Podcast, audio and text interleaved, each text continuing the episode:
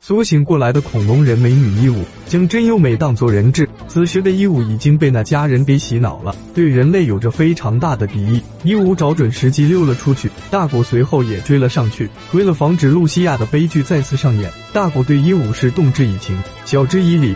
那我问你，为什么那家在玩破那扎体内安装中子弹呢？包括你也会被害死的。你不觉得体内被埋入了炸弹，并被改装成那样的顽破那扎？很可怜吗？就在伊武内心开始动摇的时候，另一个四眼仔恐龙人走了出来。人类都是些花言巧语的家伙，别相信他们。随后朝着大古就冲了过去。对于四眼仔而言，既然大古已经知道了他们是恐龙人的秘密，那就只能弄死他。就在这时候，运输部的两个龙套赶了过来，一枪打在了四眼仔的脸上。四眼仔也看他们人多势众，就先溜了。来到天台，直接将玩破奈扎二号也给启动了。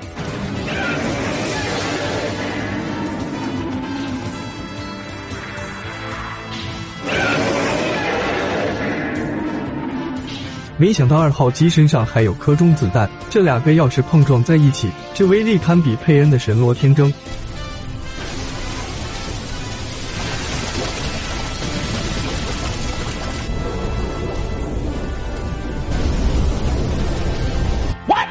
这时候，大古带着伊武来到天台，已经被大古感化的伊武本想劝四眼仔放弃，但是四眼仔根本不听，还扬言要彻底毁掉这个小日子过得还不错的地方，必须要让他们感受恐龙人的痛楚。大古为了阻止四眼仔，直接扑了上去，随后二人便缠斗在了一起。大古一边打还一边劝阻他，但是四眼仔根本听不进去。今天就要让你们看看一袋米到底要扛几楼。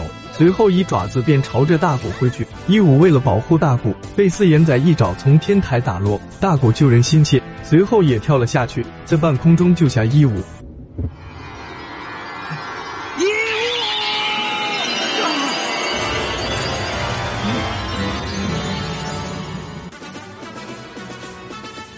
看着平安无事的伊武，四眼仔此时也醒悟了，他告诉迪迦，玩破内战二号已经脱离我对他的控制了。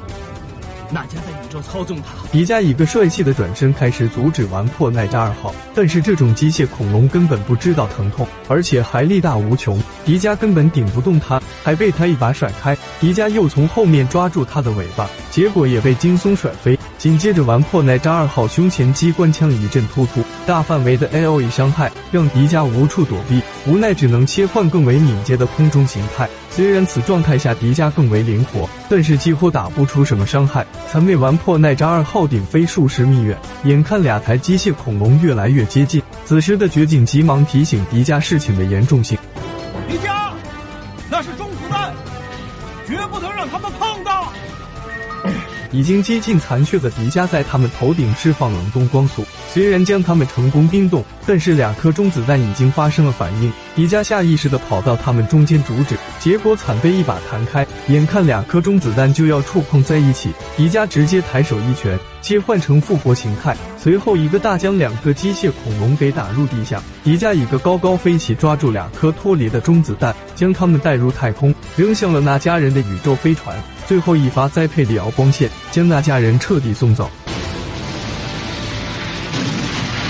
变回人间体的大古来到两个恐龙人的面前，本想劝说他们留下，跟人类和平共处。但是四眼仔一看大古比他长得帅，这要是留下，一武还不得跟他跑了？随后带着一武离开了地球，从此浪迹宇宙。故事到此结束。